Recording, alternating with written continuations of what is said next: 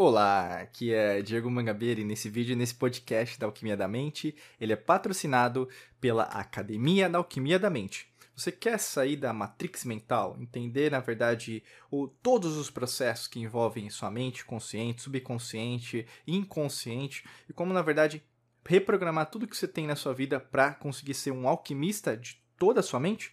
Clica no primeiro link da descrição e saiba como. Nesse vídeo, nesse podcast da Alquimia da Mente, eu quero falar com você sobre a história da alquimia. Vai ser super interessante, eu adoro falar sobre isso. E logicamente não tem como a gente em 10 minutos, mais ou menos, né, assim, na média, falar sobre todos os detalhes, né? Basicamente seria como se fosse um aperitivo que você pode ter hoje no seu dia sobre essa importante e fascinante arte da humanidade, que é, então, é tão interessante que na verdade os alquimistas, eles né, vão ser conhecidos ao longo da história da humanidade como os primeiros físicos, como também os químicos e também os, os médicos, né? E toda essa arte, ela tem um objetivo maior. Eu acho que um grande lance, né, as pessoas às vezes ficam confundindo apenas a parte material, né? E acontece com tudo ao longo da história da humanidade, esse materialismo. E está acontecendo agora, né? Uma ciência extremamente materialista, onde ela sabe que no fundo, no fundo, o inconsciente, né? aquilo que é não né? a, dark matter, né? a matéria negra é o mesmo a antimatéria é o que não é o que existe, né? O zero, mas ao mesmo tempo é fingir que não vê, né? Então é um elefante no meio da sala que ninguém vê. E a alquimia proporciona isso, né? Se a gente pensar é, ao longo da, das antigas civilizações, né? Falando um pouquinho de história, é, que inclusive é uma realidade paralela acontecendo agora, né? A história se repete, vamos dizer assim. É, a alquimia ela nasce a partir dos estudos sobre é, o cosmos em si, vamos dizer. Né? Então, a alquimia tem a ver com astrologia, né? tem a, a astronomia, por exemplo, veio da astrologia, então a nossa linha até fala de astrologia científica. Né? Os corpos celestes, na nossa percepção do sistema solar, elas reverberam as galáxias, né? a Via Láctea, que tem outras galáxias ao redor, que tem outros universos possíveis ao redor, que tem outros multiversos possíveis ao redor. Então, assim, tudo é expansão, tudo é reação né? e ação. Então tudo está em movimento. Né? Até o Lao Tse falava isso nos, no 500 a.C., né? na região que a gente conhece hoje como China. Se tudo é movimento, na verdade a gente consegue ver que as pessoas estavam que, questionando. Então, ah, que se eu misturar isso com aquilo, né? E relembrar também, né? A verdadeira história da humanidade que você que foi contada para você é muito diferente daquilo que aconteceu de verdade, né? Porque se você é uma pessoa que na verdade acredita em tudo que está nos livros, é bem difícil de você entender aquilo que a gente vai falar, né? Porque se você acha que na verdade o homem viveu nas cavernas, foi aquela pessoa que na verdade não era tecnologicamente avançada, talvez esse material não é para você, tá? Eu faço essa ressalva porque desde o nosso DNA, né, que é celeste de outros seres, né, que não são só de Gaia, da Terra, né, nós somos e fazemos parte, sempre seremos parte do nosso DNA cósmico, né? Então a gente já não tem uma origem é, humana, terráquea, né? A gente é, é uma, um fala como se fosse uma experiência biomolecular, né, entre outros seres, né, que pode ter sido é, em relação a, ao macaco, né, ali no começo, né, os Anunnakis fazendo pesquisas em reengenharia genética, pode ser que sim, mas ao mesmo tempo é, nós não, não, não somos do jeito que na verdade eles nos contam, porque você, a partir do momento que você vai vendo até na genealogia, né, então, Homo erectus, Neandertal, você vai ver que existem falhas. E essas falhas, mesmo quem é cientista, não consegue responder. Se ele não consegue responder, como que eu vou acreditar numa pessoa que não tem nem fatos sobre o que os fatos que ele, é, é, ele acredita? Então, você já começa a ver que vira religião. O cara né, acredita que, na verdade, aquilo é e pronto. E aí você sabe que isso não é ciência, tá bom?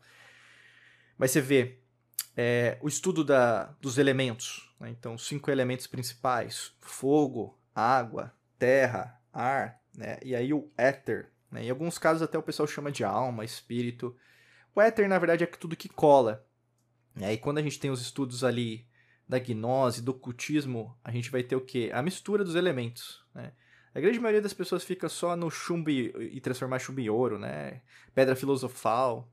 Mas isso vem muito depois, né, do conceito em relação à verdadeira alquimia, que a alquimia de fato, né, a palavra até ela é, é criada é, e trazida para gente, né, até em português, através dos árabes, né? Então a palavra alquimia vem de alquimia, né? Alquimia, escrito em árabe, que tem a ver com algo químico, né? Mas às vezes é, a gente fica só nisso. Mas quando você começa a ver a verdadeira origem da palavra alquimia, ela vem de outra origem, que na verdade vem de chem, né? Al Ken, né? Al-Ken. Então, o que, que é Ken, né? Kemet também é conhecida nas antigas civilizações. A região que hoje a gente conhece como Egito, tá? E a palavra Egito só é, é colocada no, no, radar, vamos dizer assim, pelos gregos, né? Porque a grande maioria dos filósofos, estudiosos gregos, eles iam para o Egito, né? Aliás, iam para Ken, né? Para estudar os mistérios. Tanto que é, até mesmo histórias que vão sendo narradas por outras civilizações, por exemplo, você ser tentado 40 dias no deserto, né? Tem a ver com rituais de iniciação, que tem o ritual de iniciação egípcia, que no caso a pessoa ficava 40 dias para depois de iniciado virar mestre, tá? Tem um motivo. E nesse caso, você vai ver Pitágoras estudou lá, Platão estudou lá, Sócrates estudou lá, né? E os gregos chamavam a terra que era é, além do mar Egeu, de Al, né, aliás, Ad Egyptium, Al é árabe, Ad Egyptium, né? Então, além do mar Egeu. Então, Egito, na verdade, tem a ver com os gregos, não tem a ver com os próprios egípcios, porque lá aquela região era Kem. E, antes de Kem, né, que é o que a gente conhece como Egito, já havia né, esse conceito da alquimia em Atlântida, já existia esse conceito na Lemúria, já existia esse conceito no que hoje a gente conhece né, como Iraque, mas seria tanto os Anunnakis ali, né, que a gente vai conhecer como Babilônia, mas você vai ter os Sumérios, Assírios, aliás, desculpa, Acádios, Assírios, você vai ter os Caldeus, você vai ter os Babilônios, você vai ter Lemúria, né, que eu comentei, Mu, continente de Mu, civilizações que conviveram entre si, né, gigantes, tem outras áreas, é, que aí, no caso, vão remeter você a estudar mais sobre isso. Então, assim, os árabes, eles vão pegar esse conhecimento e como se fosse é, profissionalizar, colocar no radar para várias pessoas entenderem que isso é importante, principalmente na Idade Média, que é o momento que, na verdade, a Europa vai passar pela Idade das Trevas, vamos dizer assim, né? Mas por diversos motivos, principalmente de controle através da, da Igreja Católica Apostólica Romana, né? E aí, nesse caso, os árabes eles vão desenvolver a matemática, mas na verdade eles vão é, conhecer através de outros povos, porcelana, tomar banho todo dia, que era algo que o europeu não fazia. Os asiáticos, eles vão desenvolver até é, um conceito, né, por exemplo, diferente de trabalho, né, por isso que até você vai ver os arrozais, né, até o Malcolm Gladwell, ele fala isso num dos livros dele, se não me fale a memória é o Outliers, que ele comenta sobre isso, né, porque que na verdade o europeu e o asiático, eles no inverno e no verão, eles se comportam diferentes, né, no inverno, por exemplo, o europeu, ele fica dentro das casas e os asiáticos eles preparam a terra, né? No verão eles colhem e no verão o europeu começa para sair para trabalhar. Você começa a ver diversos tipos de conhecimentos que foram perdidos, né? Talvez você não sabia disso, mas isso corrobora até como que a cultura foi se desenvolvendo, tá? Por isso que a Ásia é um mundo diferente, o Oriente é completamente diferente do Ocidente. Não tenta pensar como ocidental que você vai se perder no meio do processo. E quando os árabes trazem esse tipo de conhecimento, começa a surgir na Europa, né, ou mesmo no mundo, o que a gente conhece hoje como bruxa, é, bruxo, é, pessoas que trazem esse conhecimento. Você vai ver até Jordano Bruno falando que, na verdade, o, não existe Deus, não existe, na verdade, é, nós somos deuses, né? Somos, somos Deus. Ele vai morrer na, na, fogueira, várias pessoas também vão morrer na fogueira. Também você pode estar morrendo na fogueira nesse exato momento. Né? E isso vai se desenvolvendo, até no Renascimento, né? vai trazer esse conhecimento de novo para que as pessoas compreendam isso. Não é à toa que você vai ver OVNIs em pinturas renascentistas, você vai ver é, até mesmo a matemática né, nas pinturas, até mesmo você vai pegar as pinturas de Leonardo da Vinci, você vai ver Fibonacci. Fibonacci era amigo de Leonardo da Vinci, né? Você conhece a sequência Fibonacci, né? O, número de ouro, por causa disso, por, porque eles eram amigos, né? Isso vai passar né, ao longo da história da humanidade. Então você vai ter o desenvolvimento da própria química, logicamente, aqui eu estou tentando acelerar, né? Porque acho que a, grande parte que você tem que é, aprender, né, é da verdadeira história da humanidade, que é o que não contam é, antes, entende? Mas depois você vai o quê? Desenvolver da física, a química, do jeito que você conhece hoje. Mas dizer para você, por exemplo, o médico no século XVIII, até o século XVIII, ele estudava sobre astrologia, entendeu? Ele estudava sobre alquimia, né? E hoje falar, ah, porque nós temos a medicina mais moderna do mundo. Baseado em que que você está falando isso? Baseado num cientista que, na verdade, está negando o próprio experimento que o átomo é vazio, sabe? cuidado com a sua percepção, porque a percepção não é a realidade. E a alquimia ela traz isso, entendeu? E não é apenas matéria, não é apenas química, não é apenas a tabela periódica de Mendeleev, né, um russo. Se trata na mistura de quem você é, entendeu? Eu foquei mais na parte é, corpo, né, mas tem a ver a alquimia mental, que é o que é o nosso foco.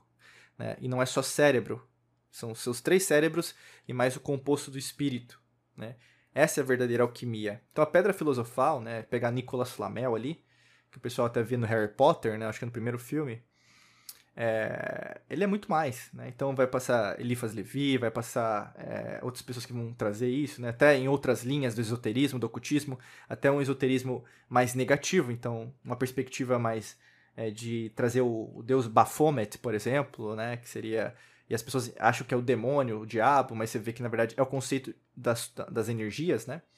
o que está, da correspondência, todos os princípios herméticos ali no Baphomet, mas aqui o princípio não é falar sobre isso, né? Mas, assim, isso veio da alquimia, né? Então, de fazer com que as pessoas compreendam isso. E, logicamente, por causa dos sistemas de crenças, né? Religioso, é, social, político-partidário, é, minorias, né? Que eu sempre falo para vocês, familiar, isso passou a ser mal visto. E até hoje é mal visto. Então, assim, quanto mais você compreende isso com uma outra perspectiva, mais isso pode também é, trazer para você é, o, um nível de consciência diferente, o um acesso a realidades e dimensões paralelas diferentes, e com certeza trazer novas respostas que você está buscando, tá?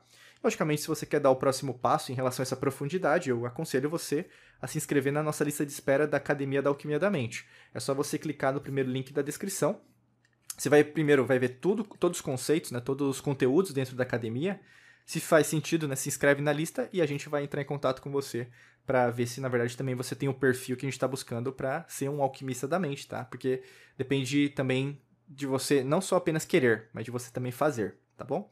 Desejo para você um excelente dia de muita luz e prosperidade. Forte abraço para você e nos vemos em mais vídeos e podcasts por aqui. Um abraço.